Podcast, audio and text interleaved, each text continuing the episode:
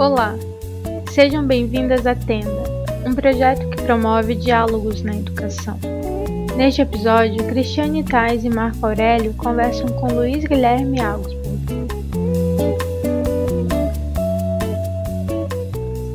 Hoje a gente está com o nosso amigo querido Luiz Guilherme. Boa noite, Luiz. Boa noite, Marco.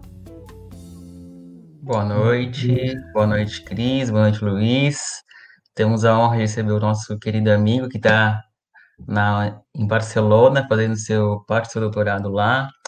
O Luiz Guilherme Augsburger, ele é professor, licenciado e bacharel em História, é mestre em Educação e doutorando em Educação pela UDESC, Universidade do Estado de Santa Catarina. E nos últimos tempos ele tem se dedicado a, a estudar a amizade, sobretudo nos territórios da educação, entre a educação, a filosofia e a história. E ele também atua como oficineiro no Hospital de Custódia e Tratamento Psiquiátrico de Florianópolis, bem como na formação de educadores. E a sua tese, que está em vias de está em desenvolvimento, mas acredito logo já vai estar finalizando, ele tem estudado as relações contemporâneas entre a amizade, a educação e a Verdade, sob orientação da professora doutora Ana Preve, da UDESC, e com orientação do professor Jorge La da Universidade, Universidade de Barcelona, onde ele está nesse momento. E hoje, o nosso querido Luiz vai tratar do, do tema Amizade, Afrontamento e Assimilação, notas sobre as relações amicais no espaço escolar a partir da narrativa cinematográfica. Querido Luiz, nosso amigo de longa data, estamos muito felizes em recebê-lo. E, para começar, queria saber um pouquinho mais da tua trajetória na história, na filosofia, e, e como que isso tudo está amarrado à amizade, né, aos amigos e a essa, essa coisa tão bonita. É, boa noite a todas as pessoas que nos assistem e que nos vão assistir. É, primeiro, obrigado, Cris e Marco, é, da tenda por me convidarem, né?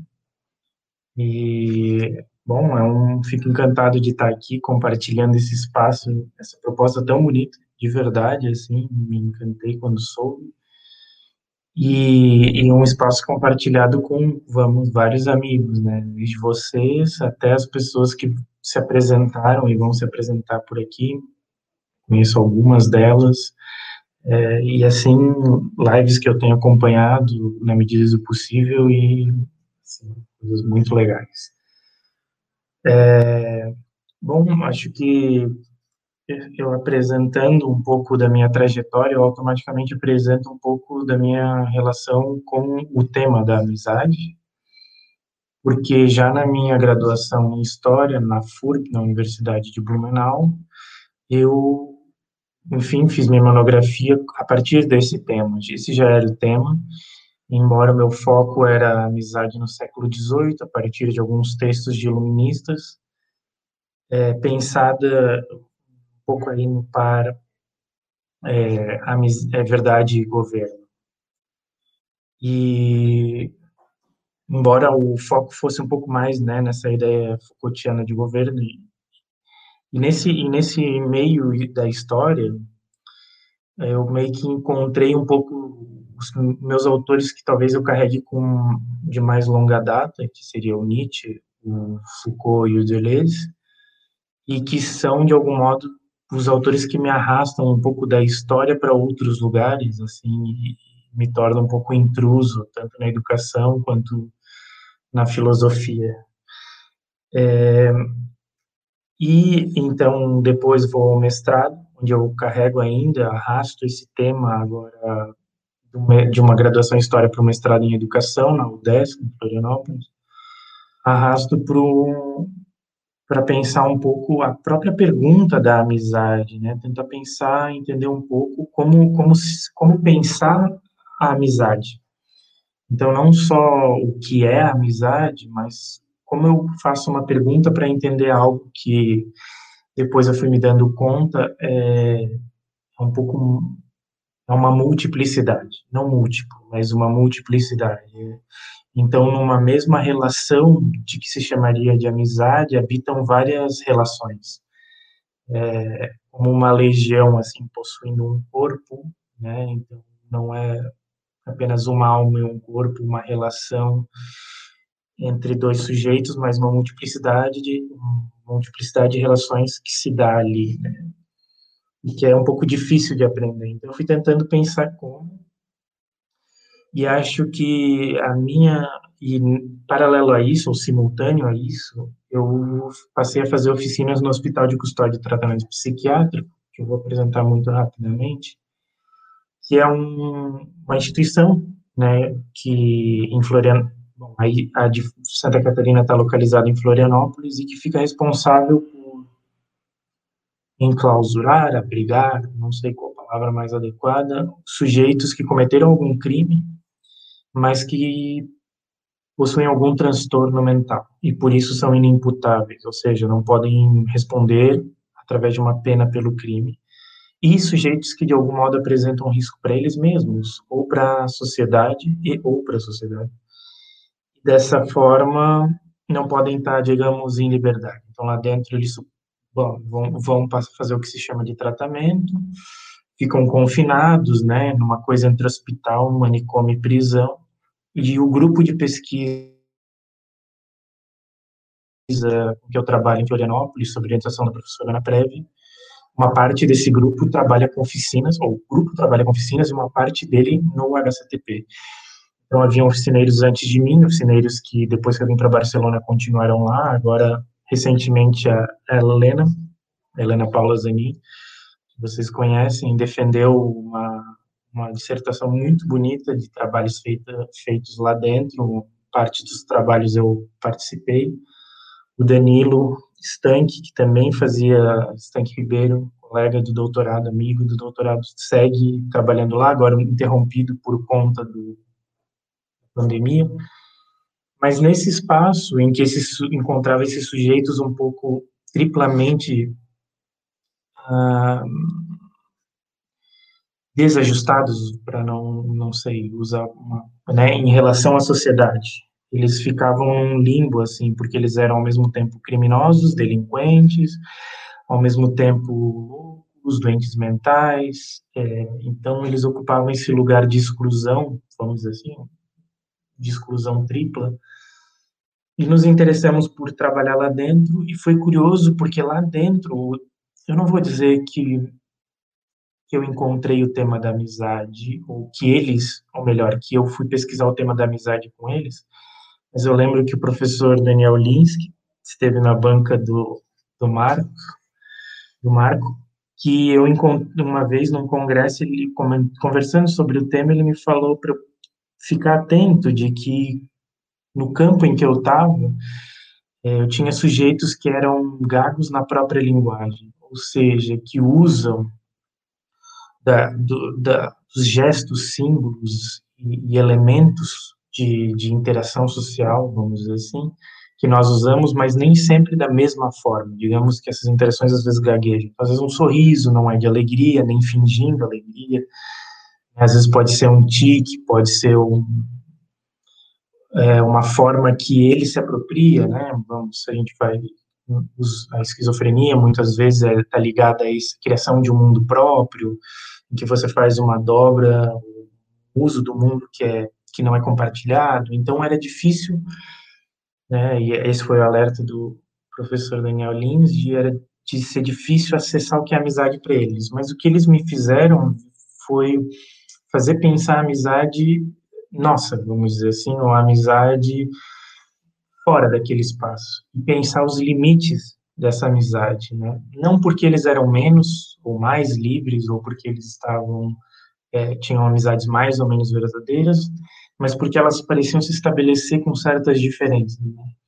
Por exemplo, a questão da liberdade, né? Acho que a ideia de escolha na nossa sociedade é, mar, é marcante para a amizade. A, a família são as relações íntimas que não escolhemos e a amizade são as relações íntimas que nós escolhemos. Só que eu lembro que um deles me falou lá dentro que para eles lá dentro você não pode não ter um amigo se você quer sobreviver naquele espaço. Então, de algum modo, ele me coloca a questão será que é possível pensar amizade para além da escolha? Será que a ideia de amizade como escolha não é uma marca de um momento específico ou, ou, ou constitui um modo específico de vida, né? Então, é, dali, é, com alguns trabalhos, eu fui tentando levar essa questão, que se desdobrou um pouco na minha questão de doutorado agora, que é pensar um acontecimento, que eu chamo de acontecimento, né, só olhar um pouco de Deleuze do Foucault, em que é uma ruptura, em que algo muda, a maneira de lidar com o mundo, de criar o mundo, de entender o real modifica drasticamente. E essa mudança tem a ver com o que eu vou provisoriamente chamar de pedagogização da amizade. A amizade, né, a Cris, como alguém que estuda pedagogia há muito mais tempo que eu e muito melhor, com certeza, pode hum, né, me, me desmentir ou, ou contrapor, mas me parece que, em um primeiro momento da pedagogia contemporânea, moderna, a amizade pré-moderna, ela não aparece, ela quase não é um tema. Pouco a pouco ela vai se tornando um tema, mas como um problema. Então, a amizade como um elemento de disciplina, de, de é, que gera problemas de aprendizagem, que leva o aluno a não prestar atenção na aula, a fugir da aula, a, enfim, leva, se torna um problema escolar pedagógico. E, isso, e analisando um, uma série de artigos sobre amizade e educação contemporâneas, eu percebi que a amizade passou a ser vista como uma ferramenta pedagógica. Então, que o professor tem de olhar para a amizade, não só o professor, o gestor escolar e outras, é, os, psico, psico, os e as psicopedagogas, têm de passar a olhar para a amizade como um elemento que pode promover um, melhores resultados na educação e todo um linguajar que, que obviamente não é bem escolar, né? vem, de, vem de fora, vem de, da psicologia, sobretudo psicologia comportamental, que vem de uma capitalização da amizade, né, neoliberal, homo econômico, esse sujeito que investe em si mesmo, que vem de, né, pensando agora um pouco na, na live da Sarai, Mariane, esses dias, falava de uma humanização das ciências exatas, mas ao mesmo tempo é interessante pensar como há uma matematização, uma computação dos sujeitos ou do humano, né, em algumas áreas, torná-los computáveis. É, então eu fui percebendo que há toda uma outra maneira de, de lidar com a amizade, de, de potencializá-la, de trazê-la para como elemento pedagógico.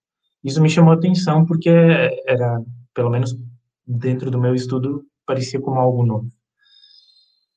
E bom, o que eu propus para a conversa um pouco hoje era uma, uma das facetas disso, que era olhar a, a narrativa da, da, relação entre amizade e escola dentro, uh, dentro de, ou a relação entre escola e amizade dentro da narrativa é, cinematográfica, né? Tentar, eu fiz um pequeno estudo, muito pequeno, assim, quase eu diria um ensaio sobre essa relação em alguns vídeos, em alguns filmes, e e bom, tentei ver algumas coisas como funcionavam essas essa relação e como havia essa se havia ou não transformação.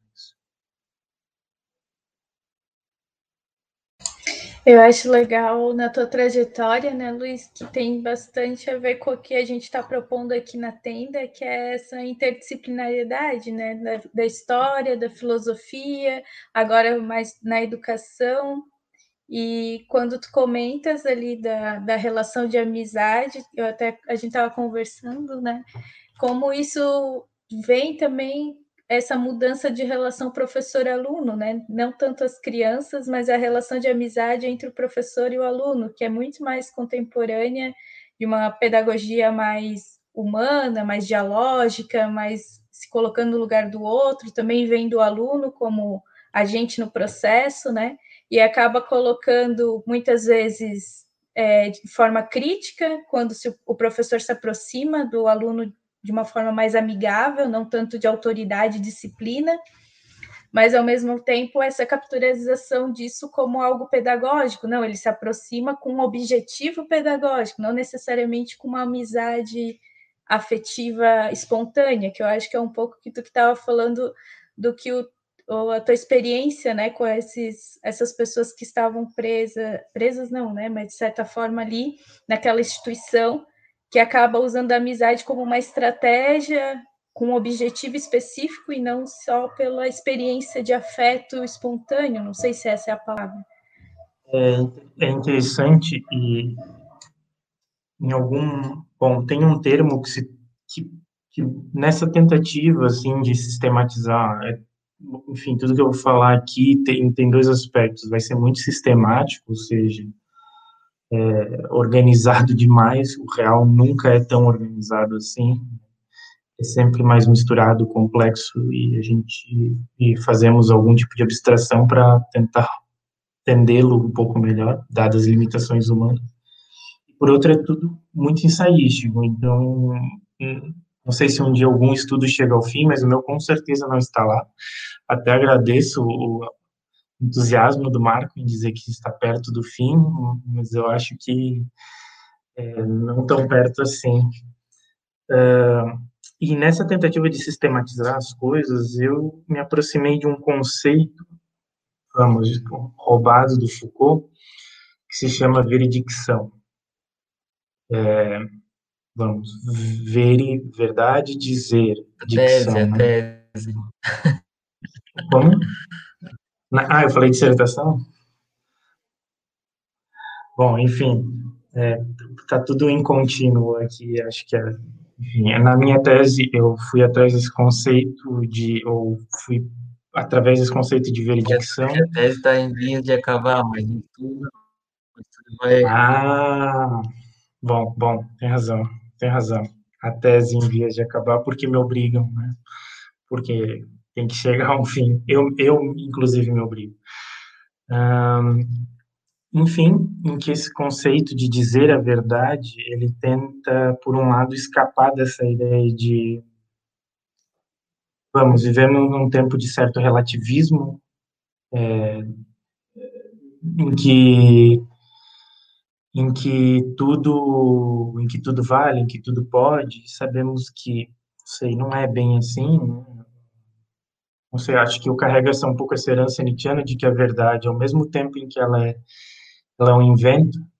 Imagino que sei que vai que a Aniele fará uma live aqui sobre Nietzsche e educação e com certeza ela desdobra isso melhor, mas sendo enfim, um pouco rápido, de que a, a verdade ela é ao mesmo tempo a ferramenta de sobrevivência do ser humano, porque nós não temos, vamos, vamos comparando com outros animais, uh, nenhuma capacidade de correr muito surpreendente, não temos uma grande força, somos um animal praticamente pelado, que por conta própria morreria de, né, pela própria condição do corpo morreria de frio, uh, enfim, não tem uma grande visão, um grande olfato, e nos sobra um pouco a, a, o intelecto como essa ferramenta de sobrevivência, e o Nietzsche vai dizer é, que é justamente essa capacidade de forjar o real, de, de, de, de criar um discurso ou uma,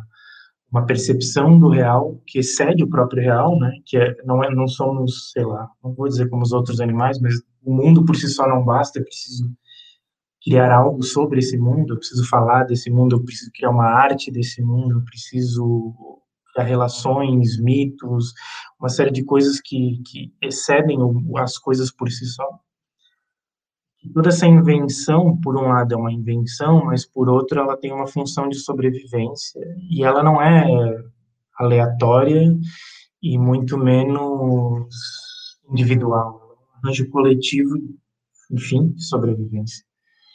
Então, por um lado, meu interesse, eu me pergunto como pensar a verdade sem se apaixonar por elas. Como pensar a verdade de um tempo que coloca as condições de viver sem que eu busque, entre numa busca pela verdadeira verdade, ou pela verdade individual, ou pela verdade coletiva, fundamental, enfim. Eu posso entender essa verdade nesse contexto, ou dessa construção social, e aí a veredicção essa tentativa de pensar o gesto, né, não a verdade acima de nós, ou abaixo, ou no fundo, mas essa verdade como uma prática cotidiana, algo que se pratica, né? E a veredicção, mais ou menos entendida, ou como eu entendo de Foucault, tem a ver com as regras de enunciação, de exclusão, de inclusão de alguma coisa, de potencialização ou despotencialização. Né? Posso dar um exemplo meio caricato, talvez, mas, mas e talvez exagerado. É, o Empédocles, um pensador grego da, da Grécia Antiga, vai vai dizer que existe uma força é, cósmica fundamental, ou duas. Uma que une tudo e uma que separa. A que separa, um dos nomes que ele vai dar é ódio, né, a palavra grega, vamos, eu estou traduzindo a palavra grega para ódio, e a outra que une, uma das palavras que ele vai nomear é o que se poderia traduzir por amizade, a filia. Então, para o Empédocles, aquilo que junta os, os átomos, as coisas mais elementares, até formarem moléculas e depois formarem corpos e depois formarem sujeitos e depois, enfim, sociedades, e esses sujeitos se estabelecerem como amigos, essa, essa força fundamental é a mesma. Então, primeiro viria a amizade como força cósmica, cosmológica, e depois como elemento social.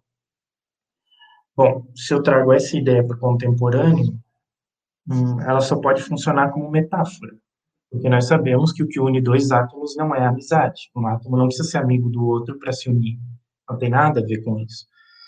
Embora, se a gente quiser fazer alguma alegoria, não sei, alguma coisa pedagógica ou divertida, a gente pode, podemos fazer essa metáfora. Mas é metáfora, não é uma imagem desse tempo.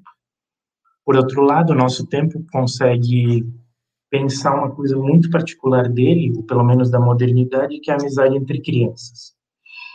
Se nós olhamos, enfim, eu sei tudo isso um pouco eurocêntrico e tudo mais, logocêntrico, mas se nós olhamos para a amizade grega, um, antiga, um grego não, consegue, não conseguiria, de modo geral, conceber amizade entre crianças, porque a amizade era entre sujeitos ativos, livres, e uma criança está sob a tutela dos pais, ainda não possui autonomia sobre a sua razão e tudo mais. Então, para um grego antigo, a amizade entre crianças seria impossível.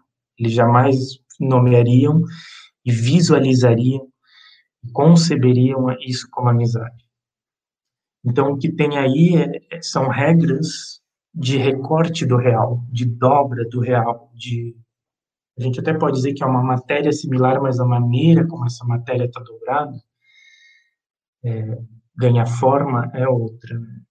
Então, o que eu percebo é que essa forma contemporânea de que a Cris fala, né, de que agora professores e alunos podem ser amigos, isso me parece algo novo. Isso, de fato, é, e ainda, já nós conversávamos antes, e ainda que há correntes que vão dizer que um professor não pode ser amigo do aluno, sei lá, se quisermos evocar um dos textos clássicos do Freire, é, professor é sim, titia não, para mim, já, me, já diz um pouco disso, né?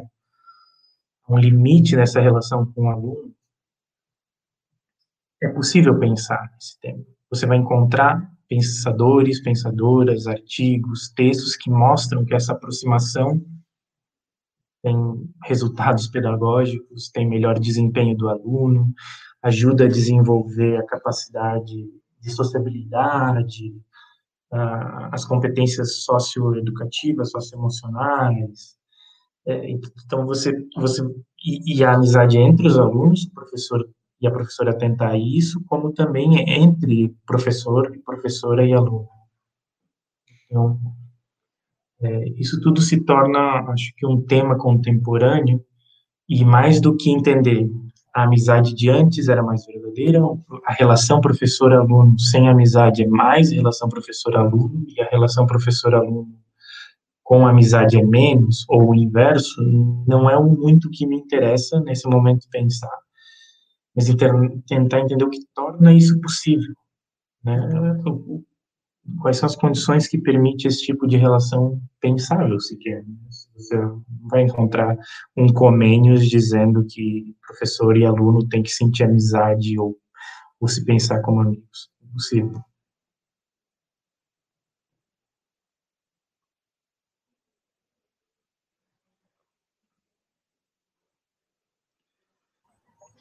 É interessante também. Tu me escuta bem aí, Luiz? É que acho que a minha internet está um pouco lenta hoje. Não, escuto. É interessante pensar ah, o tema da amizade a partir dessa relação de, de encontro, né? Ou, ou, seja, o que pode o encontro entre duas pessoas, ou entre dois estudantes, ou entre um estudante e um professor. E é justamente isso que tu colocavas no começo, que é uma relação com a multiplicidade, né? Um encontro sempre é um encontro não com algo, com alguém, mas sempre é um encontro com uma multiplicidade. Eu, quando encontro crise, encontro uma multiplicidade de pensamentos, de, de, de, de acontecimentos, de experiências. A mesma coisa quando encontro o Luiz. E esse encontro, ele, ele é uma explosão de, de multiplicidades que desencadeia um, um acontecimento também, né? E eu acho que é isso que acaba, às vezes, chocando esses lugares prontos que a educação às vezes traz, esses lugares da identidade, né? Ou seja, vocês nessa sala vocês têm que se comportar dessa maneira, ou nesse espaço tais atitudes não são não são possíveis, porque a educação ela não é só a transmissão de conteúdos, mas também é essa imposição de como o nosso corpo deve se comportar, como o nosso corpo deve ser. E esse encontro da amizade, ele às vezes pode ser isso, né? ele pode colocar o próprio status quo da, de, uma, de uma prática educacional em xeque, né? Sim. Eu acho Bom. que é isso que acaba, em, acho que é isso que incomoda um pouco uhum. a, esse lugar de educação que já está dado, né, de como as coisas devem ser uma imagem do pensamento já pronta, né? Uhum. É, e eu acho que uma das coisas e, e, e aí, é Luiz, como... ah, tu ah, fazes análise de dois filmes muito interessantes, que é Os Incompreendidos. Não, tem um atraso, eu vou, eu vou falar depois. tem um atraso. Desculpa. Tá bom. Não, peço de, desculpa. É, eu acho que um, tem um incômodo que de algum modo me segue desde a graduação, e eu entrei no, no estudo da amizade por um texto do Foucault, depois por um por uma espécie de trilogia, vamos chamar assim, de um professor, se eu não me engano, espanhol, mas que trabalha em, no Rio de Janeiro, Francisco Ortega, em que ele faz uma trilogia da amizade, muito voltada em Foucault, mas também vai usar a Hannah Arendt e Derrida para pensar a amizade. Hum, mas desde lá até aqui, assim, eu percebo que, sobretudo no quem estuda a amizade a partir de Foucault, e por que não Deleuze, tende a colocá-la é, num lugar de, de resistência, de fuga, é, de possibilidade do outro, né? O que, obviamente, é, é, é, é válido, pulsante, acho que todos aqui, eu suponho que vivamos isso de algum modo. Mas que por um acaso, a partir de alguns textos que eu encontrei lá no Iluminismo, eu comecei a perceber, quem sabe seja algum tipo de pessimismo do meu pensamento, assim, é, de, de desconfiar um pouco disso, ou não de dizer isso não, mas de que não só isso. Né? Justamente a multiplicidade implica que possam existir forças mais ou menos antagônicas, ou pelo menos de, que levam caminhos distintos, funcionando ao mesmo tempo. Né? E então desde lá eu tento pensar um pouco, já que em geral se pensa a amizade desse modo, eu tento levar o meu olhar mais para outro aspecto que não é tanto de pensar a amizade como algo ruim, ruim ao lado de amizade como algo bom, mas de pensá-la para além desse escopo de amizade potência de outra coisa, amizade como fuga, amizade como resistência. Acho que vai um pouco por aí a, a maneira como eu olho, assim, talvez, como eu disse, um pouco pessimista, mas não sufocante, por favor, né?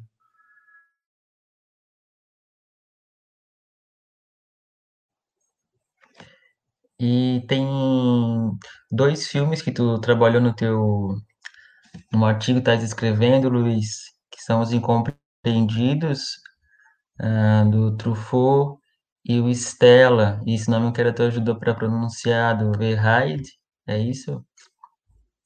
Esses dois. Sim, acho que pronuncia. Eu também não sei exatamente como pronunciar. Ela é uma cineasta francesa, creio que é Feraid, ou Feraid, não sei. E aí eu queria que tu falasse um pouco mais para a gente sobre essa relação que tu tem estudado uh, da amizade e educação nesses dois filmes, né, a partir dos teus estudos.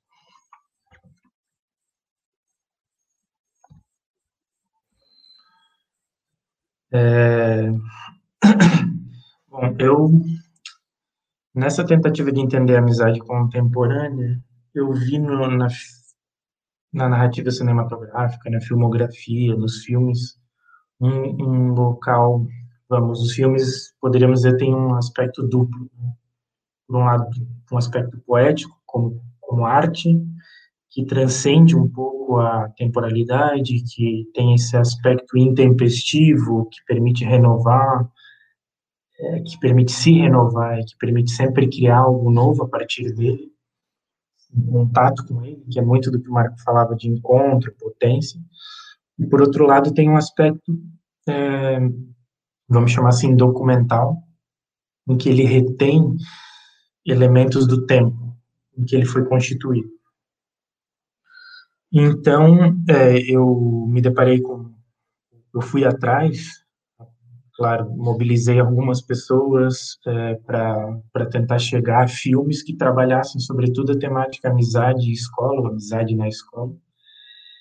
Cheguei a uma lista mais ou menos grande de filmes, considerável, e separei os Incompreendidos do Truffaut, que é de 1959, e esse Stella, ou Stella, da Sylvie, não sei se o sobrenome é alemão, seria algo como Ferreid, não sei como pronuncia, é, peço até desculpa por isso, que é de 2008 esse filme, e acho que os dois sintetizam um pouco uh, coisas que eu vi separado em, em, outro, em outros filmes. Digamos que os filmes traziam esses elementos, mas de forma, forma mais esparsa, e com esses dois que eu escolhi, eles sistematizavam um pouco mais, e eles também compartilham alguns elementos que eram interessantes.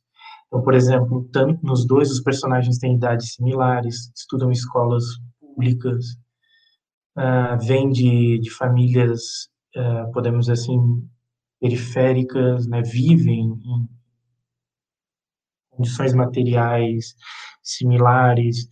Então, eles compartilham, são sujeitos que, a princípio, não apresentam uma conduta escolar exemplar, então, por esses dois aspectos, né, a exemplaridade dos filmes e as semelhanças dos dois filmes, eles me pareceram interessantes para para trabalhar.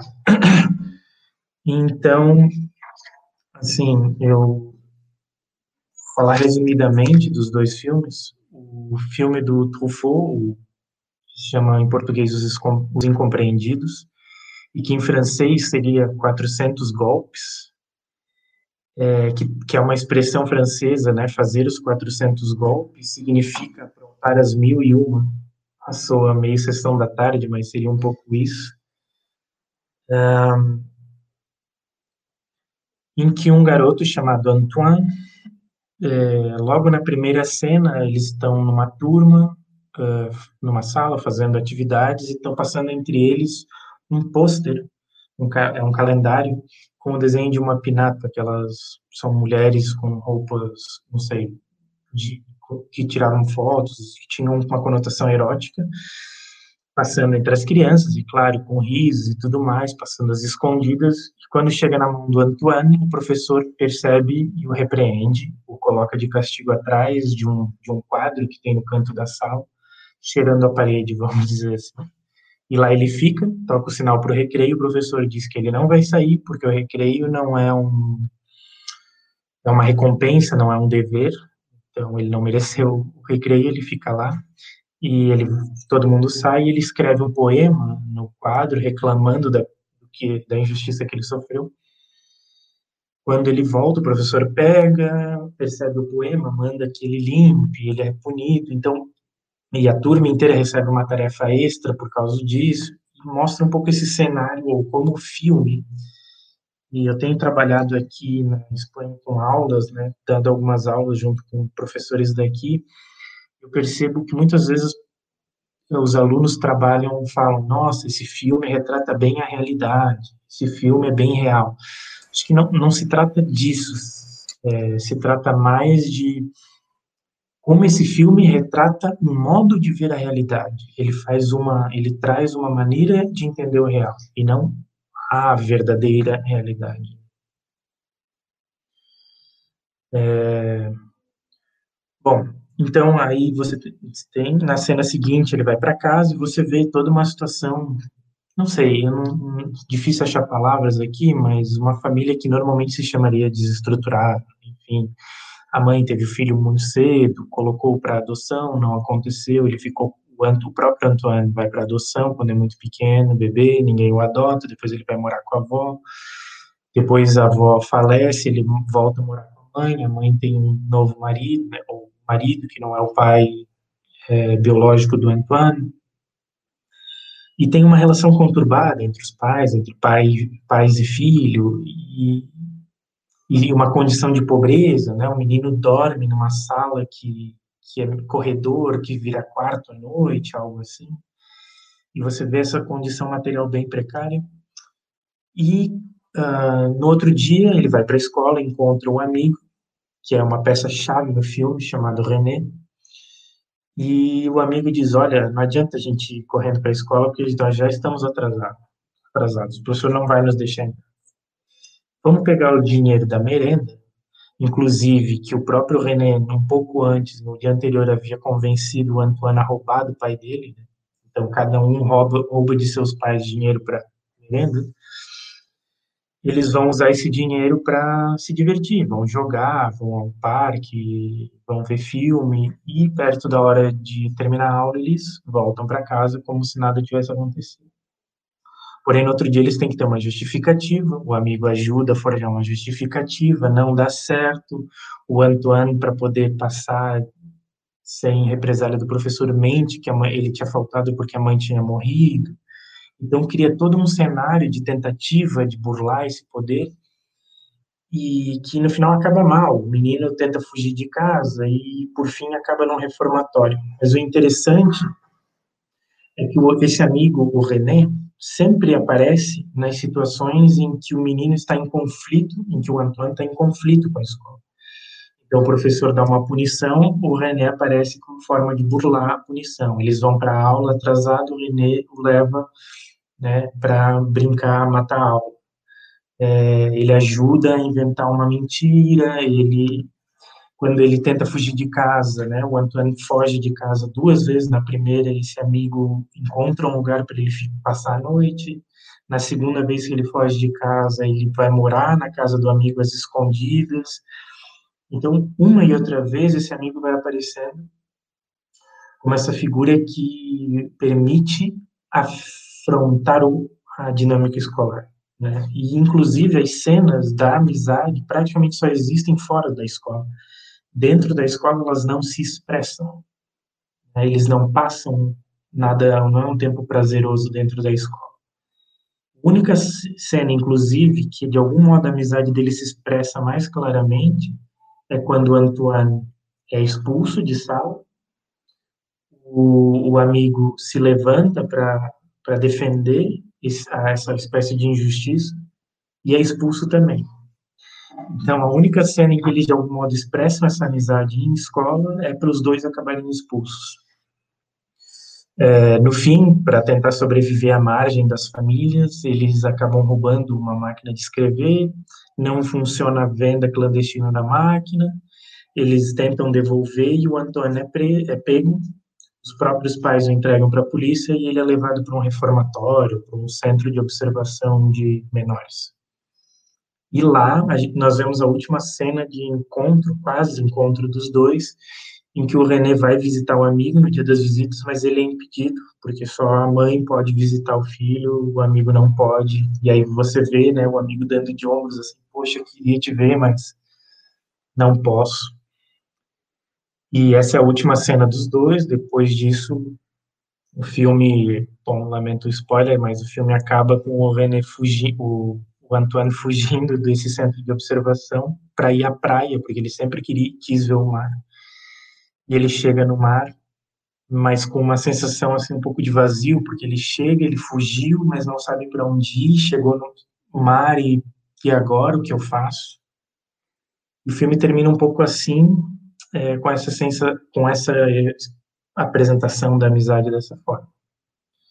Já o Ô, Luiz, e só pensando aqui no que tu tá falando, é, mostra também essa essa perspectiva do ponto de vista da criança, né, como uma resistência também a, a essa forma social de viver adultocêntrica, porque é nessas é, tentativas de burlar essas regras e nessa companhia entre a amizade, no caso de duas crianças, que não seria possível um adulto ajudar ele a burlar nesse, nesse contexto, né?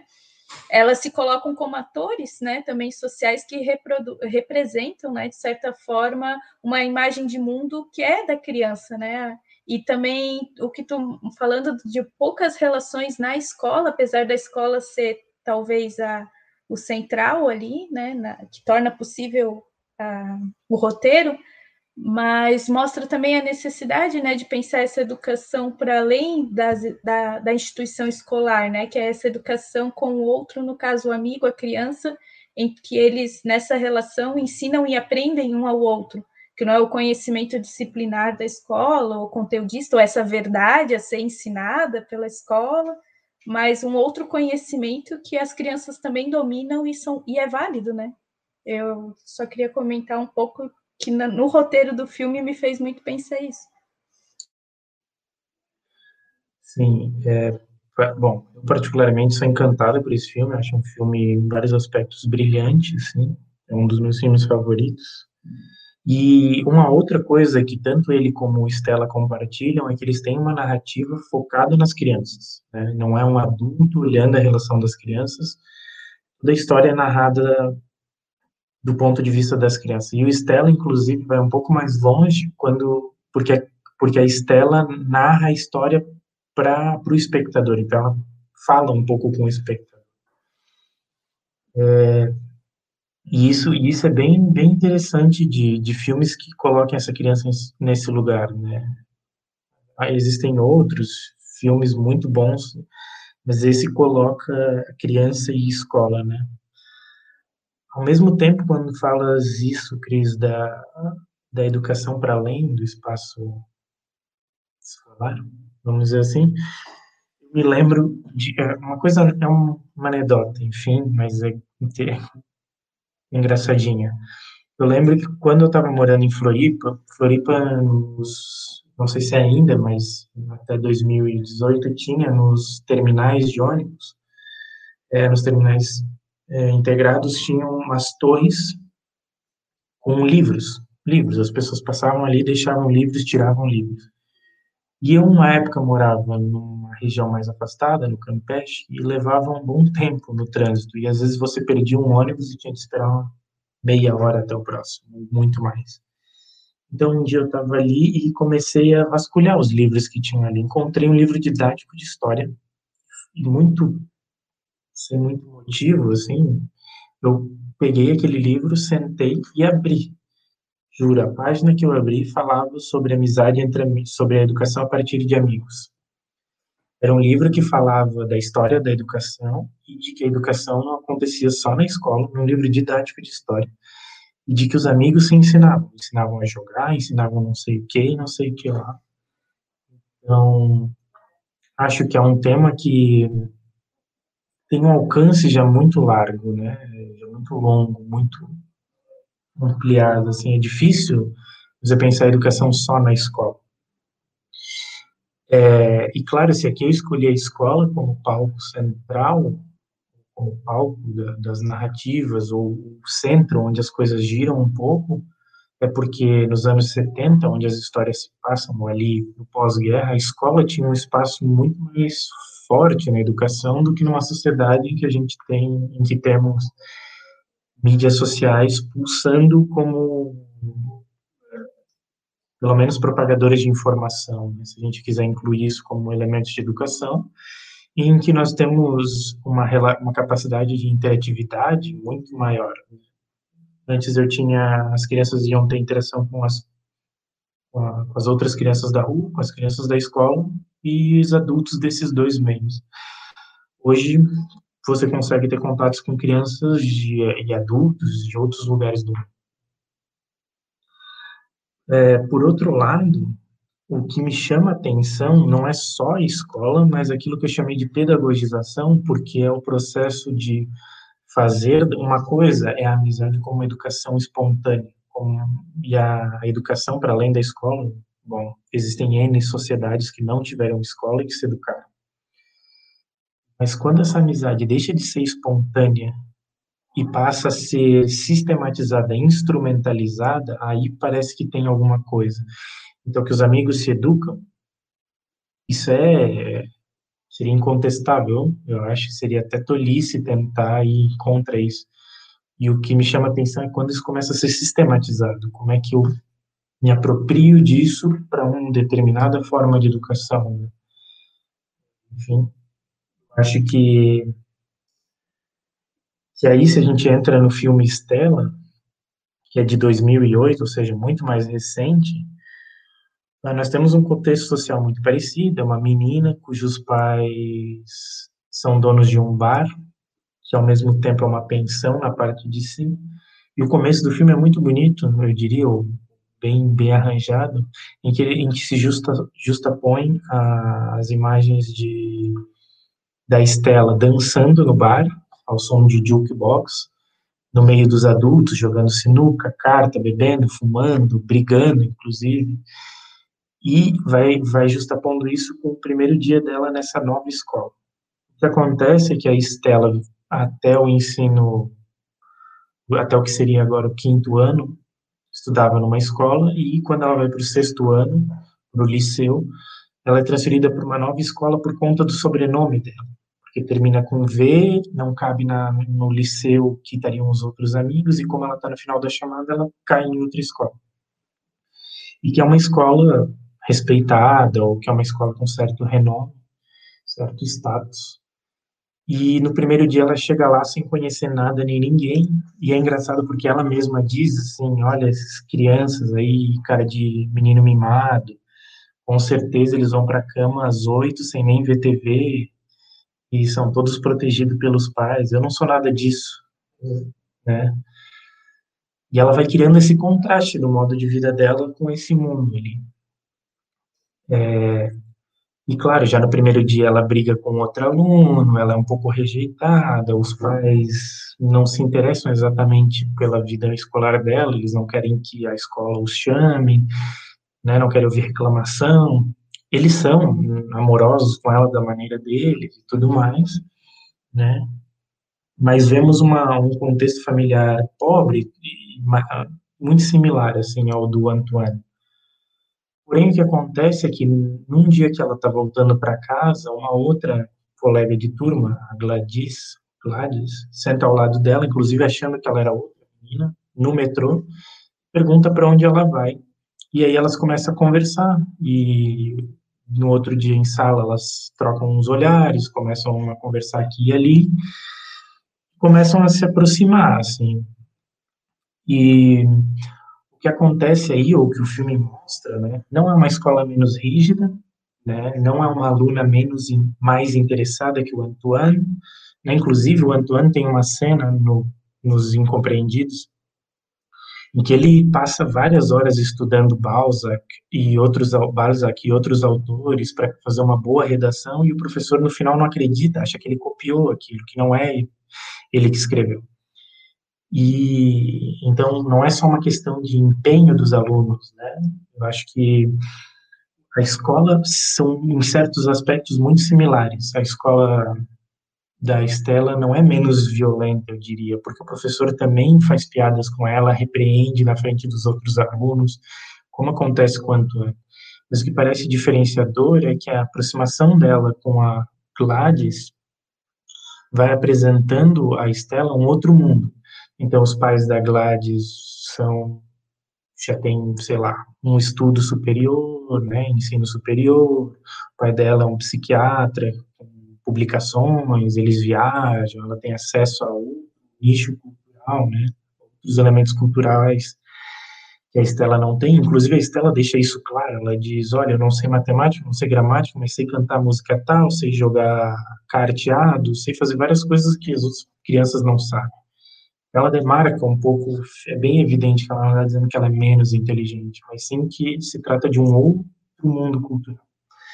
E essa relação com a Gladys vai apresentando esse outro mundo e de uma forma que poderíamos dizer amorosa, porque no começo ela tem uma rejeição a esse novo, e através da Gladys ela vai, é, e aí o nome que eu dei no título, né, vai assimilando esse novo mundo, esse mundo escolar, e vai sendo assimilada por ele, porque ela passa a agir de uma forma que esse mundo não a vê como é, algo a ser rejeitado né? Ela passa a tirar notas melhores, ela passa a se interessar pelas aulas de história e assim, é, enquanto o Antoine e o René vão mostrar uma relação que é sempre de afrontamento ao espaço escolar, a Gladys e a Estela vão vão vão criando uma aproximação, uma, uma entrada nesse mundo escolar, ou a, a Gladys vai proporcionando uma entrada nesse mundo escolar, é, principalmente ao momento em que a Estela, a vida dela é marcada por muitas violências, assim,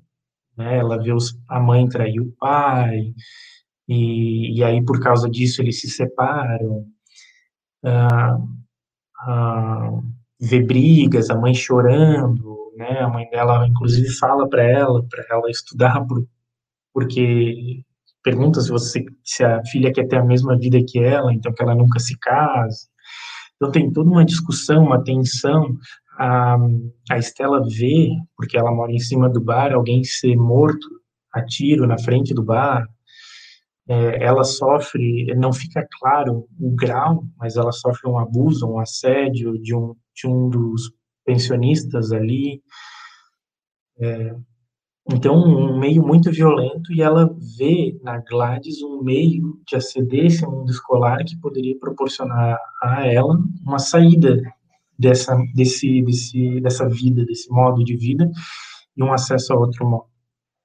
E, enfim, o filme caminha um pouco por aí, uh, no sentido de, de que a Estela não, e não é uma mudança abrupta, ela vai abandonando, né, ela ainda tem conflitos, ainda tira notas baixas, mas vai melhorando, e vai pouco a pouco acedendo a esse mundo, a esse outro mundo, essa outra relação com que a Gladys apresenta e que tem a ver com esse ambiente é, escolar, o que é proporcionado por esse ambiente escolar.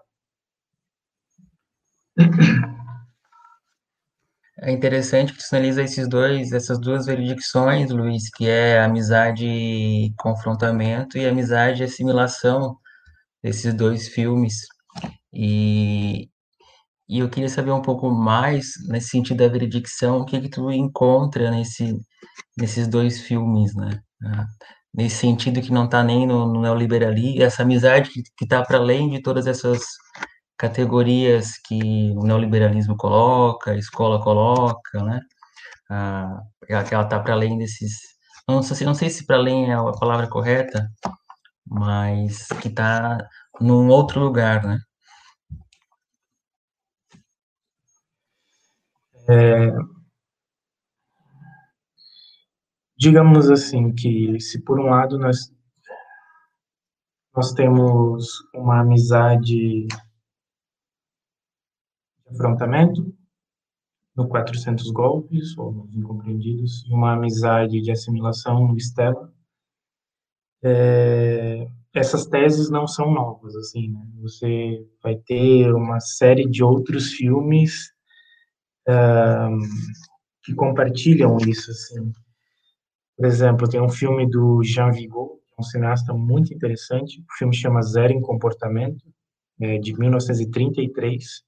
Inclusive, eu trabalhei com esse filme no Hospital de Custódia, foi uma experiência muito interessante. E e, bom, ali também retrata um pouco essa amizade e de uma maneira, inclusive, muito mais alegórica e muito mais exagerada, eu diria, é, de confrontamento. Claro, o Vigo tem uma, uma vinculação com anarquismo, o pai dele era um anarquista importante na França, então isso se expressa nesse filme. Mas também tem um filme de 31, chama Meninas em Uniforme, ou Meninas de Uniforme, é um filme alemão, de uma cineasta chamada Leotine Zagan, ou Zagan, e, e, que conta a história de um internato e coloca justamente essa questão da amizade entre as meninas como contestadora da, da disciplinaridade, se quisermos, ou da ordem estabelecida. Então, é, e claro, esses filmes vão seguindo. Eu, falando, eu falei dois filmes antes, mas a gente pode ir para depois. É, tem tem o filme do Buñuel, Os Esquecidos, uh, tem um filme chamado C, é, tem um é, de, 8, de 60 e alguma coisa, tem a Sociedade dos Poetas Mortos, que é um clássico, que aparece também essa relação de amizade, um afrontamento, é, ou, se a gente quiser ir por uma referência bem popular, Curtindo a Vida Doidada. É um, é um filme que passava várias vezes a sessão da tarde, é basicamente isso, né? é, um amigo que tira os outros, a namorada e o outro amigo, o melhor amigo da escola, para, bom, fazer os 400 golpes. É, por outro lado, e é interessante, Marco, que parece que a partir dos anos 90 uh, ah, vai havendo uma transição. Né? O fim dos 80 para o começo dos 90 vai havendo uma transição. E, e, aí que vem a coisa da multiplicidade. Eu não diria que há uma sobreposição, no sentido de um substituir o outro, é, ou nada do tipo, mas há uma, uma abertura, uma multiplicidade, essa multiplicidade ganha novas facetas, talvez algumas delas ganhem mais força nesse tempo, né?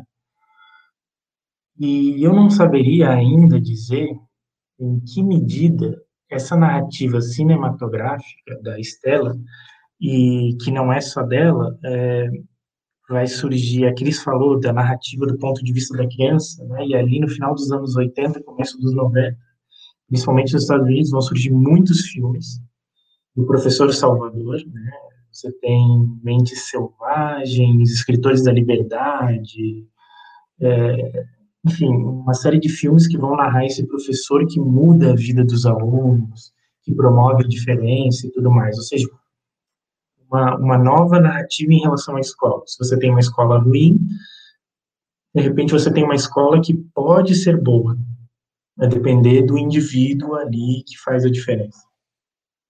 Me soa, assim, muito, muito de acordo com uma perspectiva neoliberal, é, e em certa medida, certa medida psicologizante, né? Não estou colocando aí todos os saberes psi, mas uma parte deles tem muito a ver com essa potencialização, essa realocação do indivíduo, centralização dele nas narrativas, na transformação do mundo.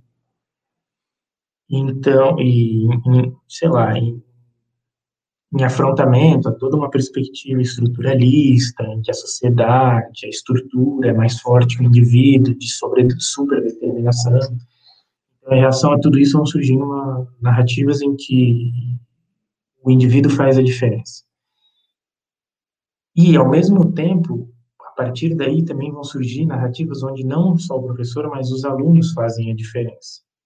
Tem um filme iraniano muito bonito, chama é, onde, se não me engano, onde fica a casa do meu amigo, e em que conta a história de um menino que leva o caderno que o outro colega de turma dele esqueceu na sala, e se esse colega de turma não fizesse o dever, ele ia ser expulso.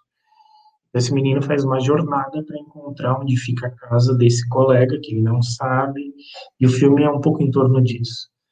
Mas também outros filmes aí vão, vão narrar um pouco essa ideia de que um amigo com outro podem modificar a, o espaço escolar, podem tornar o espaço escolar positivo, interessante ou menos menos duro, né? pelo menos isso, menos duro. E o que acontece é que o tornar o espaço escolar um lugar de possibilidades, né? Pois é, é, acho que tem a ver com isso, assim, com, com fazer a escola um lugar que não é só hierarquizante, controlador e tudo mais. Uh, só que o Estela me pareceu um filme que compilava tudo isso, que nos outros estava um pouco disperso, né? Ela é um pouco concentradora, essa, essa não, esse filme é um pouco concentrador disso. E aí o que me escapa ainda, que é uma coisa que é continuação da minha pesquisa, do meu estudo vai caminhar também, é de pensar em que medida isso está relacionado com um movimento que para mim é mais claro no meio da, da no meio dos estudos ou do pensamento da pedagogia propriamente, em que você passa daquilo que eu falei de educação como problema para educação como ferramenta. E pedagógica. E da educação ou e, perdão da amizade como problema para a amizade como uma ferramenta. E isso implica, Marco, para mim, pelo menos, não sei se isso é a mesma narrativa que está na, na, no cinema, e, né, é, há que ser delicado aí, mas na, no discurso pedagógico é mais claro que é uma captura, eu diria, da amizade em função desses intentos, né, de como porque você passa a poder pensar a amizade a partir de comportamento, bem no sentido da psicologia comportamental, né? essa coisa esvaziada de conteúdo, um gesto quase puro. Né? Vou dar um exemplo, você tem análises de que determinam, consegue determinar a relação de amizade a partir do comportamento em redes sociais. Você não precisa saber quem é a pessoa, não precisa saber o conteúdo, o que, que foi curtido, o que, que foi compartilhado, onde se deixou um comentário tudo é calculável e determinável a partir do, desses gestos esvaziados de conteúdo. E o mais incrível é que eles chegam a acertar com 80%, 90% assim, de quem é o melhor amigo da pessoa através desse cálculo. Luiz, isso também me fez pensar a questão da, do bullying, né? O fato da criança não ter tantos amigos na escola, muitas vezes já cria essas categorias, no caso da psicologia, de que está sofrendo bullying ou está praticando bullying, dependendo da relação que as crianças têm. Claro que tem que frisar, deixar claro para quem nos está assistindo que a gente está discutindo sobre, não dando juízo de valor, né? A gente sabe que o bullying é, um, é uma coisa que a gente tem que pensar nas escolas, de fato, mas como as relações que as crianças têm entre elas podem criar essas categorias, né, de, tanto de medicalização quanto de impor, né? Não, isso está acontecendo como amizade. Não, isso já não é amizade, isso é bullying, né? E tudo mais. É, bom, esse artigo que eu talvez vai, ser publicado em breve, eu termino um pouco fazendo esse movimento de, de propor que um próximo passo seria relacionar né, o movimento dentro do cinema o movimento da pedagogia ou dos saberes pedagógicos. Isso que eles falam é, é, bem interessante, porque na medida em que o, bullying surge como, surge como tema, é contemporâneo à amizade surge como tema. E o professor, professora, os gestores, a gestora, toda a equipe técnica passa a ser responsável por tutelar e gestar essa relação de amizade. Vou dar um exemplo de um artigo em que se fazia entrevista com os alunos e faziam relação, pediam para que eles apontassem quem eram os seus melhores alunos, melhores amigos, os cinco melhores amigos, e dar uma nota, alguma depende, tem variações disso, e se estabelece uma rede. né, você, eles produzem gráficos para dizer assim, olha, fulano entende que tem amizade com ciclano, beltrano, ciclano e beltrano, e aí vai estabelecendo um mapa, uma rede. Né, inclusive, são análises que estão ligadas à análise de redes sociais, né, social network analysis, em que você faz esse mapa, esse mapeamento das relações de amizade, e um desses artigos, inclusive, dizia que a função do artigo era que a gestão da escola pudesse saber lidar melhor com a amizade. Que tipo de amizades proliferar no espaço pedagógico, no espaço escolar, melhor dizendo, e que tipos tentar coibir, ou, enfim, não, não proliferar. Porque eles entendiam que algumas, é, quando você cria o, enclustering, o enclausuramento de relações, então, por exemplo, eu dizia que os meus melhores amigos são o Marco e a Cris, a Cris dizia que os melhores amigos sou eu e o Marcos, o Marcos, eu e a Cris. Então nós formamos um triângulo fechado. Quanto mais isso acontece, maior a chance de bullying, maior a chance de atrito entre os alunos, maior o mal-estar escolar. Então tem toda uma linguagem aí que vai por onde tu apontas, Cris, me parece, e que tem a ver com como a escola passa a se preocupar com esses atritos entre, entre os alunos e alunos. Então, o que me parece interessante. Por outro lado, pergunta. Não, não, eu só me veio quando falou isso também do conceito de amizade saudável, né? Tipo, falar amizade como algo saudável já mostra, né, como esses saberes mais é, desse tempo, né, de, de corpo, de performance, de, de investimento em si, já mostra que essa amizade já vai se distanciando do outro e já passando uma coisa que você tem que produzir enquanto saúde mesmo, né, uma, sair de uma área fica uma área meio restrita, né, de pensar amizade. Mas é nessa linha do que tu estava falando. Eu só queria comentar contigo, Luiz, que a gente tem vários amigos aqui, inclusive, nos, nos prestigiando. E o Luiz Hall, a Diana Vacelai, Mirelle Correia, disse que o cinema é muito, o cinema é, é muito potente na mobilização do pensamento. E a Gisele Coelho tem uma pergunta. Ela disse o seguinte, nossa amiga aí, que estava conosco na primeira live, uh, numa das primeiras lives. A amizade pode ser um problema?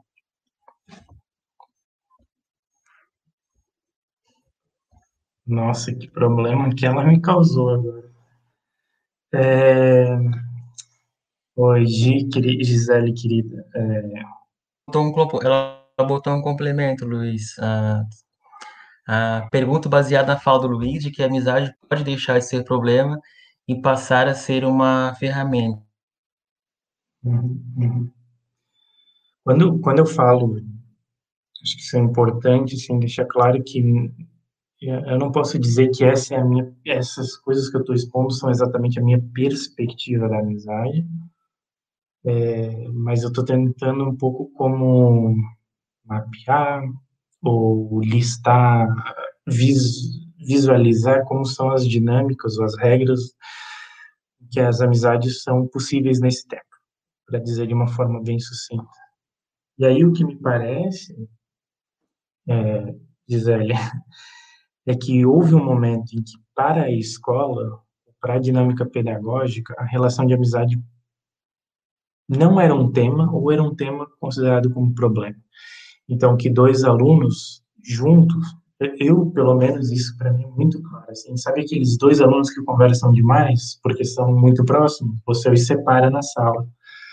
Né? Cuidar com aquelas amizades que levam um aluno para fora da escola, para não fazer atividade. Eu mesmo vivenciei em falas de professores, né, quando aluno quando professor, de dizer: olha, essa não é uma boa companhia para ti, porque você era tão bom aluno então, é, houve um momento onde a amizade, ou ela não era um tema, o professor não tinha escola, os, as professoras não tinham que pensar na amizade dos alunos, ou elas tinham que pensar quando isso atrapalhava. Me parece uma coisa mais contemporânea que a gente possa não só, mas também pensá-la como uma ferramenta, né, de que ela pode servir para E aí vem as palavrinhas, e aí nesse ponto eu acho que eu não consigo me isentar totalmente, ou sei lá, ou, ou, ou olhar um, um, um tanto a distância. As palavras que eu considero até um pouco feias, digamos assim, de a amizade como capaz de aumentar o rendimento escolar, de, de aumentar o desenvolvimento, ou melhorar o desenvolvimento das habilidades e competências socioemocionais. Então, quando a amizade deixa de ser um problema escolar, majoritariamente, me parece que ela pode fazer isso quando ela entra dentro desse esse outro discurso. É, então, uh, enfim, e acho que é toda uma e a ideia de que a amizade pode ser problemática não é nova. Na educação, que ela pode deixar de ser problemática é novo, mas você vai encontrar desde muito cedo, desde o período cristão, assim, pós, pós Império Romano, todo um cuidado entre a relação entre homens, porque ela pode ser problemática, porque ela pode desdobrar-se em uma relação erótica.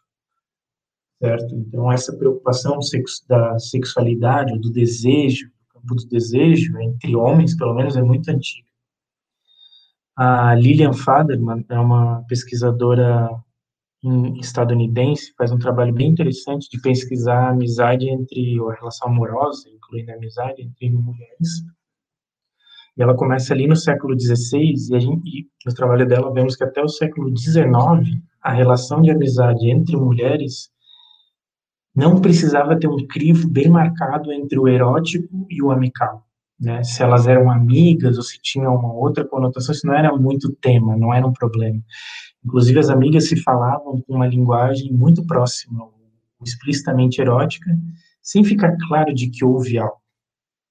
E também não importava se havia algo.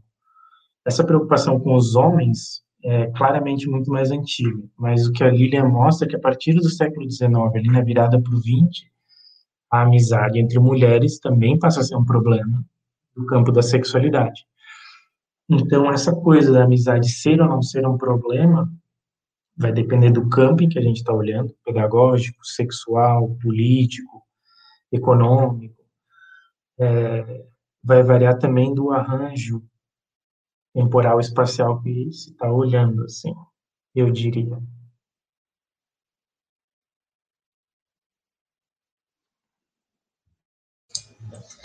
Ô, é, Luiz, eu queria... Queres falar, Marco? Pode falar. Não, é que o Luiz colocou uma coisa que eu fiquei pensando, que é como que às vezes o próprio sistema capitalista captura alguma, alguns discursos que a gente vê potencialidade usa isso a serviço de uma, uma produtividade do sujeito.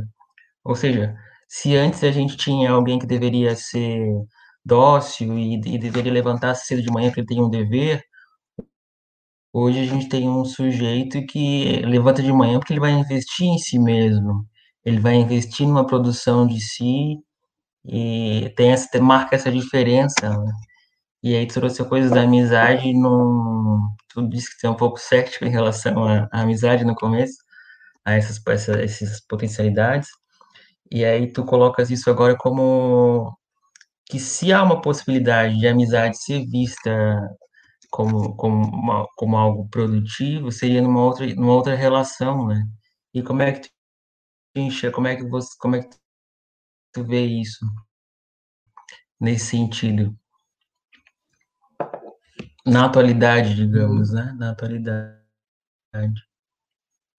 O, o, tem um poeta espanhol muito que eu gosto bastante, chama Antônio Machado, e ele tem um pseudônimo, um personagem chamado Juan de Mairenas, que é um professor de retórica, e, e tem uma nota numa da, das histórias do Juan de Mairenas, ele são duas pessoas conversando e o interlocutor A vai falando, explicando a sua percepção de mundo, explicando alguma coisa, e o personagem B diz: Sim, claro, claro, entendo, entendo.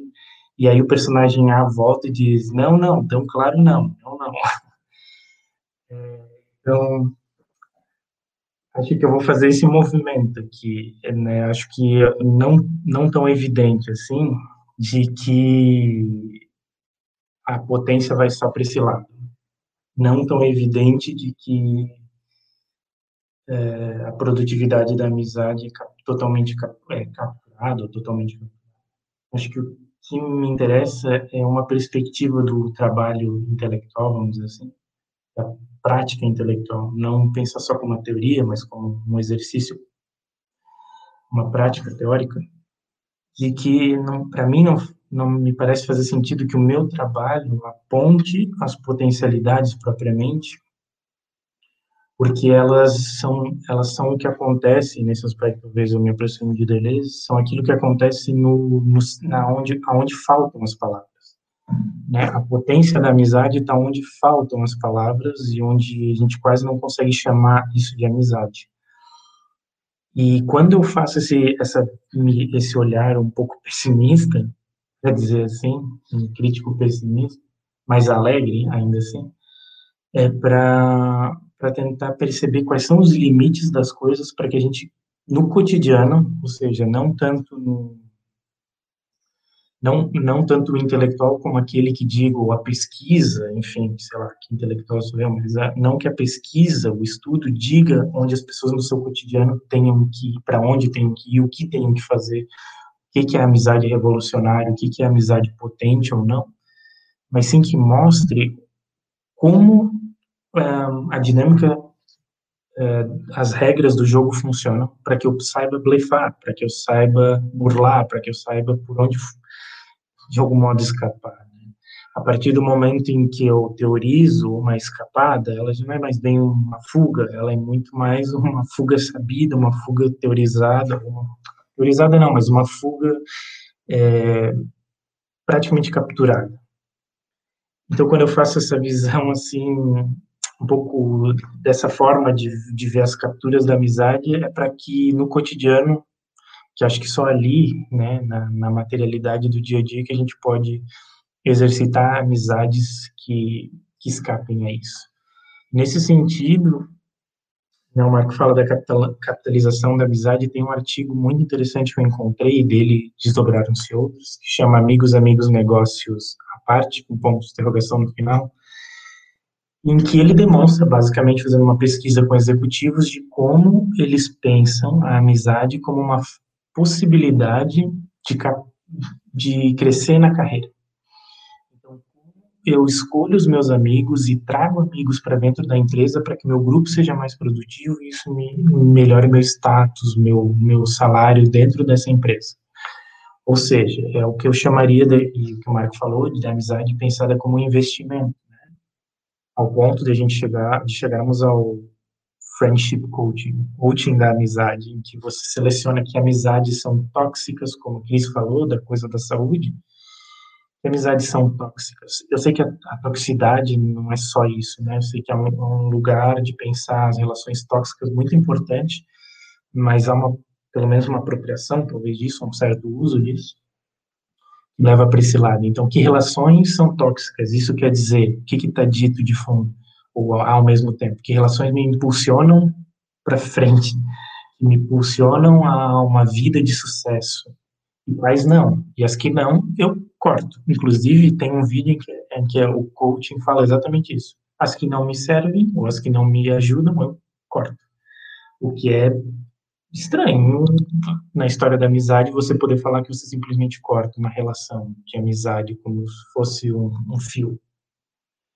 Por outro lado, essa capitalização vai no sentido contrário, em que você usa a amizade como um atrativo, né? Tem uma entrevista para mim que sintetiza um pouco a coisa, em que o comerciante é perguntado por que, que ele está celebrando o Dia da Amizade, e ele fala: algumas pessoas não têm mais os pais, algumas não casaram, não, não têm filhos, mas todo mundo tem um amigo. Então todo mundo vai comprar um presente para mim. E numa sociedade como Achille Mbembe diz, de que já não temos mais trabalhadores, mas sim nômades do trabalho, é muito mais interessante a amizade, porque uma relação familiar te que faz difícil a mobilizar, a, a, o deslocamento, faz difícil você sair dos lugares. Né? Porque você tem que saber para onde vai o seu filho, como você leva, em que escola vai colocar, se vai ter lugar para morar, não sei o quê. E as relações de amizade, elas duram à distância e elas podem ser refeitas no novo lugar. Então, a amizade tem essa cara interessante, a capitalização. Por outro lado, né, eu vou me trair um pouco e vou tentar, não sei, é, mostrar alguma outra faceta, talvez, da amizade. Quem sabe eu, eu ganhe um pouquinho, um, um sorriso, pelo menos, do Marco. É, tem uma forma de pensar amizade contemporânea que me, me deixou bem curioso, que é uma das coisas é, que ao lado do cinema eu tenho estudado, uh, que é a partir do, da análise dos, perdão, da análise das redes sociais e da, dos algoritmos. E basicamente você cria, a partir da ideia de comportamento e tudo mais, uma previsibilidade de quem são e quem, de quem é e quem não é amigo. Então, durante muito tempo a matemática operou é, na previsão através de estimativa. Então, se ele se comporta X, ele vai ser Y. Se ele comporta A, ele vai ser B. E fazendo, então, se ele tem comportamento 1, ele vai ter resposta 2, se ele tem comportamento 3, ele vai ter resposta 6, então você tinha variações. O que as novas, essas, esse, essa, esse ramo da matemática tem feito, sobretudo da computação, é trabalhar não com variações, mas com 0 e 1, um, sim e não. Se ele faz isso, ele é amigo, se ele faz isso, ele não é. E com isso você vai criando taxas de previsibilidade. Então, se ele se comporta assim, tem 90% de ele ser amigo e 10% não. Então, você já não tem mais um, um degradê. Você é ou não é, e aí você tem os, a probabilidade de ser ou não ser. Nesse jogo de 0 e 1, um, eu tenho pensado que um texto do um texto ah, é, do Viveiros de Castro, que está lá na, inconsist, na inconsistência da alma selvagem, perdão se eu erro o nome, mas acho que é esse, é, em que ele vai falar um pouco de como um certo grupo indígena brasileiro nomeia os seus animais. Existe uma palavra, e ele vai mostrar como existem em outros grupos palavras similares que funcionam como um quase. Então você tem a cobra de verdade, a cobra de mentira e a quase cobra. Você tem o peixe de verdade, o peixe de mentira, mas você tem o quase peixe. E isso me fez pensar que, que talvez uma estratégia de pensar a existência não seja dizendo o que é e o que não é amizade, mas pensar quase amizades, amizade quase verdadeiras. Porque elas seriam impensáveis dentro dessa lógica hum, algorítmica, dentro dessa lógica comportamental e, obviamente, dentro de uma lógica de previsibilidade e de risco que está muito ligado ao neoliberalismo. Então, é, é uma coisa que foi um, sei lá, um insight recente, é uma coisa que eu não explorei nada ainda, mas que, quem sabe, Marco, possa ser uma possibilidade de diálogo. Ô, Luiz, a gente tem algumas perguntas aqui. Antes de finalizar, eu queria ler para ti do Luiz Guilherme, seu xará. Oh. Passa a ser um problema a amizade entre mulheres quando as mulheres começam a ter protagonismo na sociedade? Aí ele até complementa aqui, pergunto num sentido de possível correlação. E aí eu já vou ler a da Helena também, que aí tu pode fazer uma, uma resposta só, talvez. Nesse sentido, a amizade se relaciona com poder, né? Separa-se o aluno para que parem de conversar, para que não façam bagunça, como forma de enfraquecer isso que está fugindo da norma, não? Aí ela até fez aqui uma fala que é um crítico pessimista alegre. Eu acho que ela está tentando te classificar nisso. o que, que tu poderia dizer para nós e para ele sobre essas perguntas? É, primeiro, eu queria mais uma vez agradecer quem está assistindo a live, despendendo o seu tempo para me escutar de algum modo. É, e, bom, vou tentar responder de alguma forma. É, esse, na minha primeira versão, porque quando eu vim para Barcelona, eu tive que esboçar um, trabalho de tese para quali, algo que está considerável, uma boa parte dele foi abandonado por remodelações quem, sei lá, fez uma trajetória de mestrado, doutorado, sabe que isso é o mais normal do normal, e de remodelar muito, abandonar coisas. E nessa primeira versão tem um texto, inclusive eu posso ver se ele vai ser publicado ou não, posso disponibilizar um PDF para mim. É, me, né, o rol eu conheço, posso passar por e-mail, enfim, uh, em que eu tento, através de, de análise de poemas, literatura e cartas, ali entre o século XVI e o XIX, até um pouquinho começo do XX, e muito inspirado na Lilian Faderman, acho que o trabalho dela é, se alguém tem interesse nesse tema, é o começo da leitura. Existe, existe um da James Todd, que é só sobre análise da amizade feminina em literatura, que também é muito interessante. E, e eu diria, muito rapidamente, para essa pergunta, né, se há uma correlação entre o papel político das mulheres ou o papel de, de alguma forma de destaque como ator social, político, cultural. E essa preocupação, me parece que sim. É, me parece que há uma correlação e, e, e de algum modo é, me ressoa, me reverbera ou ressoa o volume 1 da história da sexualidade do Foucault, quando ele vai dizer que mais do que uma repressão sexual, que está em jogo uma produção de uma sexualidade que ele vai relacionar na época, que ele vai associar ao biopoder, que é esse controle da vida. Né? Então vamos pensar numa sociedade que investe, que despende muito na produção de um determinado sujeito, né? Um sujeito que é altamente escolarizado, altamente treinado, altamente disciplinado, civilizado. É o que a nossa sociedade conseguiu em termos de que ela mesma chamou de civilidade é admirável a certo ponto. Assim não é fácil conseguir o que uma escola consegue, o que várias instituições conseguem em termos de domesticação é, humana.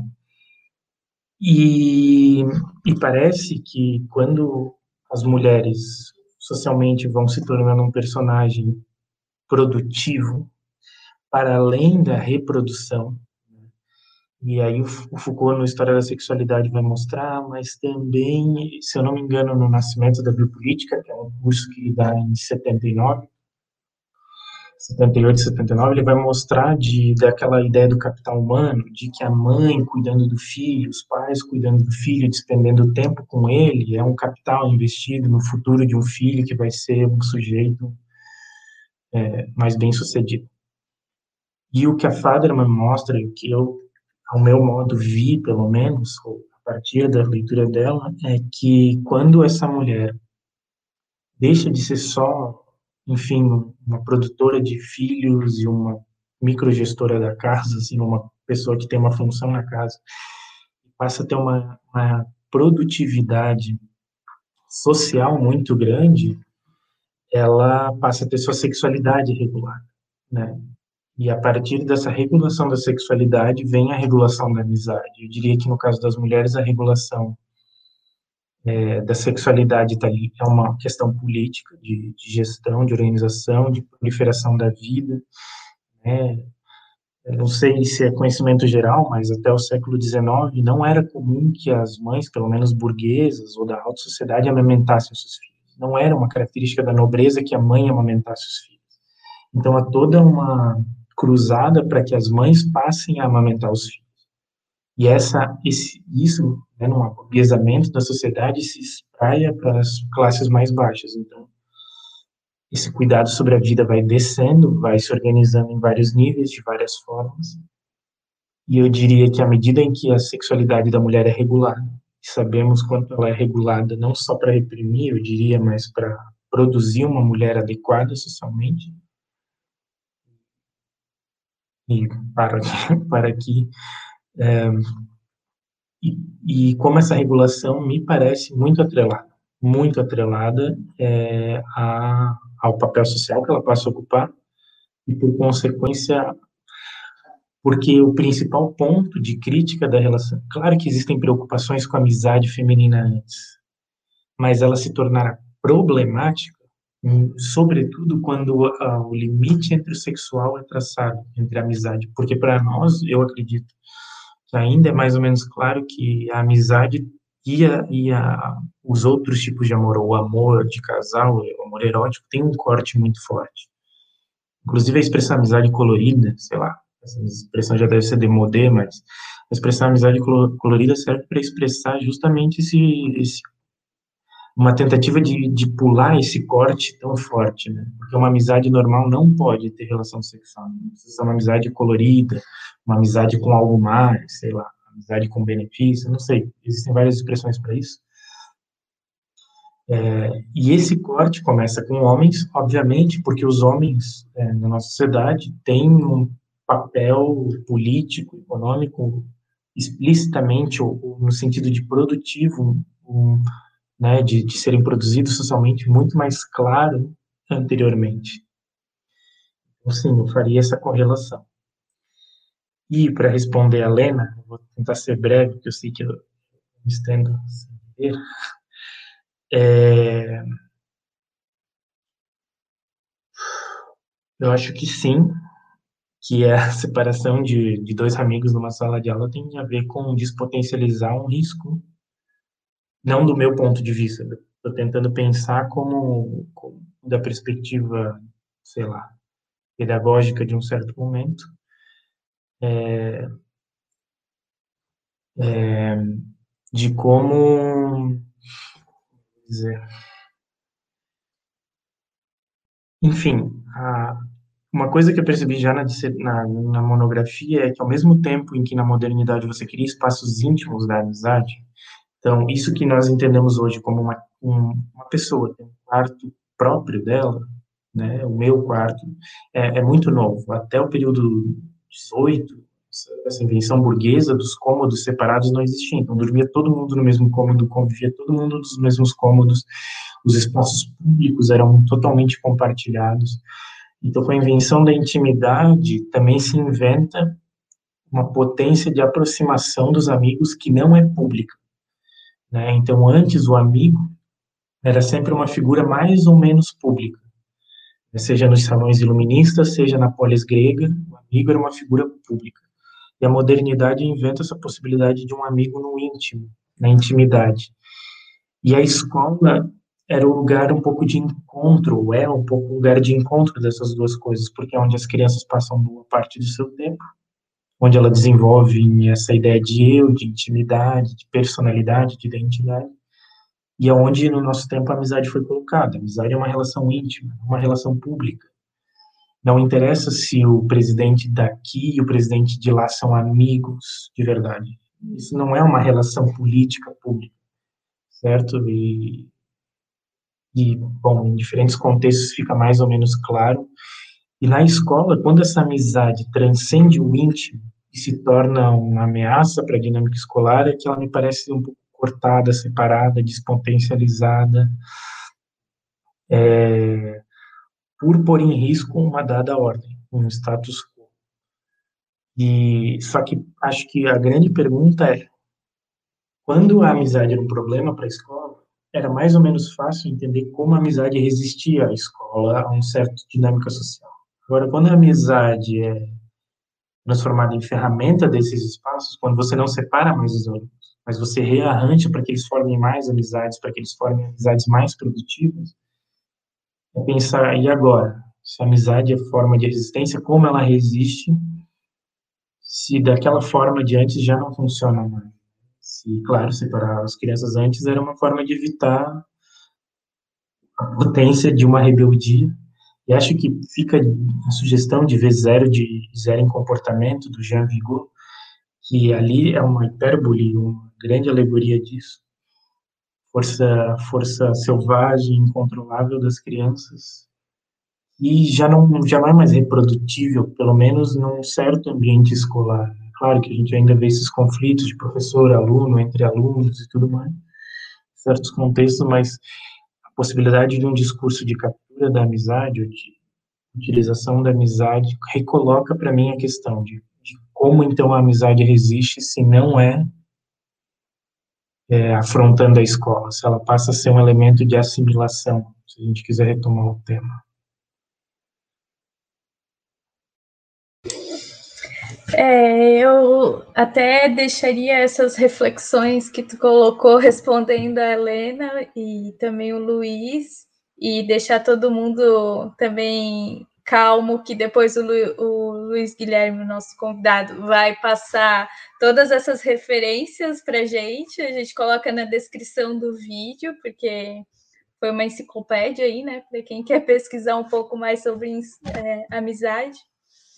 E a gente queria muito te agradecer por ter aceitado participar aqui da tenda e trazer toda essa tua pesquisa, esse teu conhecimento para dialogar de fato interdisciplinar, porque a gente caminhou pela educação, pela filosofia, pela história, pelo cinema, e também deixar aqui a importância, né, de que muitas vezes essa é uma dessas linguagens, né, que é o cinema, acaba passando despercebida muitas vezes como uma prática potente para refletir sobre a vida, sobre a educação, sobre a história e que talvez fomente, né, mais políticas públicas, mais incentivo à cultura nessa linha da audiovisual, né? Até eu vou deixar também a sugestão de um, uma coluna da Jéssica Frazão, que saiu no jornal Município, discutindo essa possibilidade né, de pensar o cinema municipal como uma potência né, para social mesmo, né, cultural da cidade. E essa tua fala encaixou muito, muito bem no que a gente está vindo tratando até aqui, através das lives que já foram, dialogou com a live da Sarai, quando ela falou da escola, pensei várias vezes nisso e de todos os outros que veio também dialogar com a gente aqui na tenda. A gente tem muito a agradecer você. Eu até passo a palavra para o Marco, para se ele quer fazer algum comentário. E se tu quiser deixar também uma reflexão para a gente finalizar, uma boa noite para todo mundo.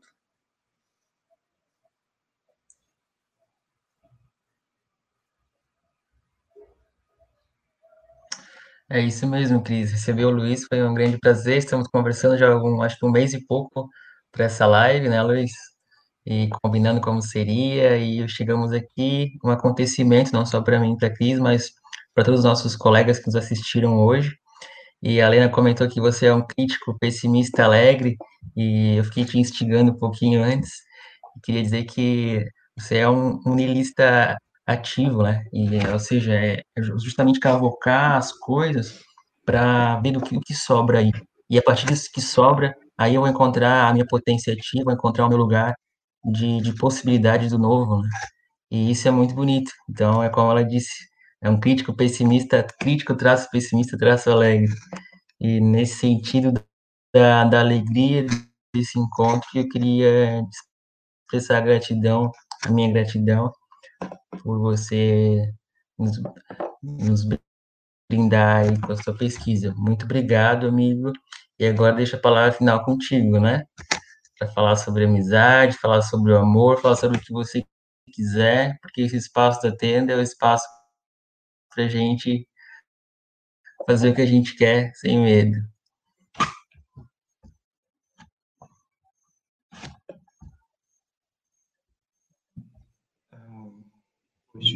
repito, assim, muito obrigado pelo convite, né? Eu fico muito, muito contente de participar aqui, de, de estar, tá não, não só por eu, porque eu apareço, porque minha pesquisa aparece, embora eu acho que há uma função social, um dever social público, mais do que social público, de, de trazer isso, de, de colocar isso para que as pessoas tenham contato com o que, que você dentro da academia faz, né? Acho que muito dos mal entendidos e do, do mal-estar entre o dentro e o fora da academia acontece por essa falta de diálogo. E então esse espaço para mim é fundamental e sobretudo por estar ao lado de pessoas tão tão incríveis como vocês dois e junto com lives anteriores e que virão e certamente as que virão depois dessas que já estão listadas, né, que fazem só com quem está aqui, que enobrece quem está aqui, sabe? Eu tá no meio disso me enobrece porque, é, enfim, é, dá, algum, dá algum destaque para essa espécie de, arranjo. E assim, para terminar, de algum modo, além do agradecimento, isso que a Cris fala, eu acho que a amizade me levou para uma coisa muito legal. Uma vez um amigo me colocou essa, esse ponto de que talvez a amizade não é o meu grande tema, no sentido de achar que ela é a potência de mudança do mundo, mas como a partir dela eu consigo pensar muitas coisas. De fato, ele sintetizou muito bem isso, assim, porque eu acho que isso me permite pensar muitas coisas, muitas coisas. Da matemática, a biologia, da psicologia, pedagogia, filosofia, história, geografia, inclusive, né? E, e uma das outras coisas que a amizade me mostrou é que ela é muito difícil de aprender dos modos mais tradicionais ou comuns, tradicionais não, comuns de fazer pesquisa. Então ela me obrigou a, a olhar para outras coisas e e a olhar para outras coisas, como o cinema, como a literatura, como a poesia, como material de pesquisa, como a filosofia, mas não para falar de filosofia, mas falar, usar a filosofia como documento. E, e, acho que o cinema, pelo menos na minha prática, como professor e como oficineiro no HCTP, tem ocupado um lugar muito importante. É, nos últimos meses que eu trabalhei no HCTP junto com a Lena e com o Danilo, que eu citei no começo, foi em torno de cinema e saíram dali, é, por isso eu recomendo a tese do Danilo e a dissertação da Helena para serem lidas, porque vocês vão ver o quanto se pode, o quanto se produz, ou o quanto se cria, ou que espaços são possíveis dentro de um mesmo lugar, ou que, que territórios se podem desdobrar de uma mesma terra a partir do cinema, como matéria para começar uma conversa. Assim. Então, é uma pena, às vezes, que o cinema tem um lugar tão lateral em discussões que ele poderia ser matéria-prima e é capaz de expressar coisas inarráveis. Boa noite a todos e, e Marco, acho que nihilistativo é, é talvez uma expressão mais, mais adequada. Gosto também.